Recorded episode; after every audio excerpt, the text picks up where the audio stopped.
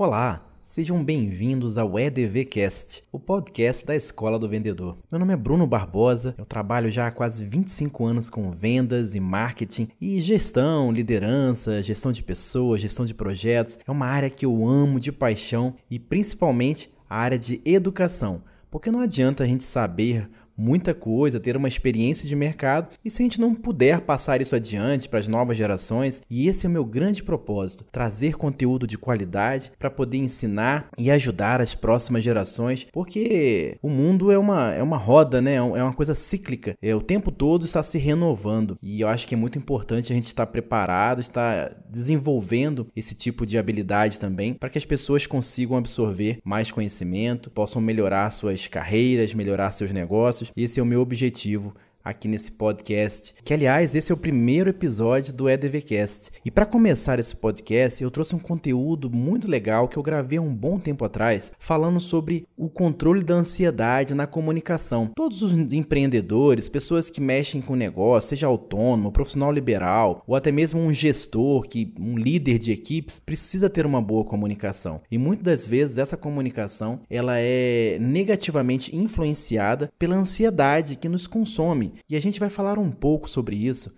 e eu tenho certeza que vocês vão gostar muito. Acompanhem comigo.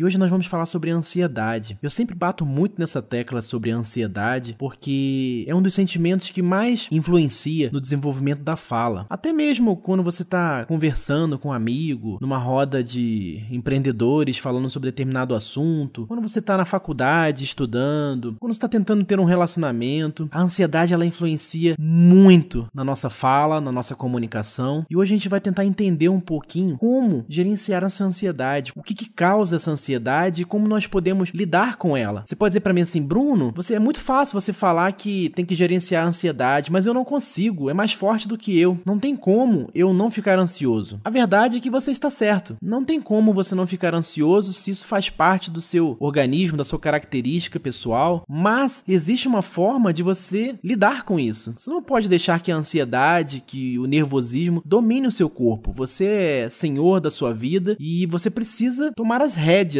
desses problemas, a ponto que as coisas comecem a ficar mais fáceis com o passar do tempo. E quando eu falo que a ansiedade é algo que ataca a todos, a gente precisa primeiro entender o que, que causa essa ansiedade. E eu separei, destaquei alguns pontos aqui para nós conversarmos sobre eles. O primeiro é a falta de experiências positivas. É lógico que todo mundo, ou a grande maioria das pessoas, já passaram por experiências negativas no passado, talvez na escola, desde lá do jardim de infância. Enfim, todo mundo tem uma história com lembranças ruins do passado, né? E eu quero dizer para você que quando você tem essa lembrança negativa, quando você tem poucas lembranças positivas do passado, isso inconscientemente começa a abrir janelas na memória. E essas janelas, elas nos fazem nos sentirmos ansiosos, porque isso faz parte do nosso cognitivo, nosso cérebro que faz isso com a gente. Ou pior, se você nunca teve uma experiência, passou a sua vida inteira e nunca falou para ninguém, foi aquela pessoa extremamente introvertida, fechada, que não se comunicava com ninguém, até dentro de casa, com sua família tinha dificuldades você não ter nenhuma experiência também causa essa ansiedade, porque você não tem a mínima noção do que vai acontecer. No seu intelecto, você acha que deveria ser como foi antigamente. É melhor ficar quieto no meu canto e não tentar nada, porque assim eu tô melhor. Assim eu tô bem, ninguém vai me julgar, nem nada. Só que a primeira atitude que a gente precisa ter é exatamente o contrário. Tem que começar a tirar esse pensamento negativo que você acredita sofrer quando vai se apresentar para alguém. Quanto mais prática você tiver, melhores serão as experiências. E lógico, aos poucos você vai perceber que aquelas mais lembranças, aquelas janelas da memória negativas, elas vão ficar no passado. E você vai começar a dominar a prática da oratória. Tem uma frase que eu gosto muito de falar, eu não sei se fui eu que inventei, mas enfim, eu já falo ela há bastante tempo, que falar em público não exige dom, tá? Não é um, um dom divino que você nasce falando bem em público. Nem precisa ser perfeito para isso. Ela falar bem em público exige muito treino e muita dedicação. Quando você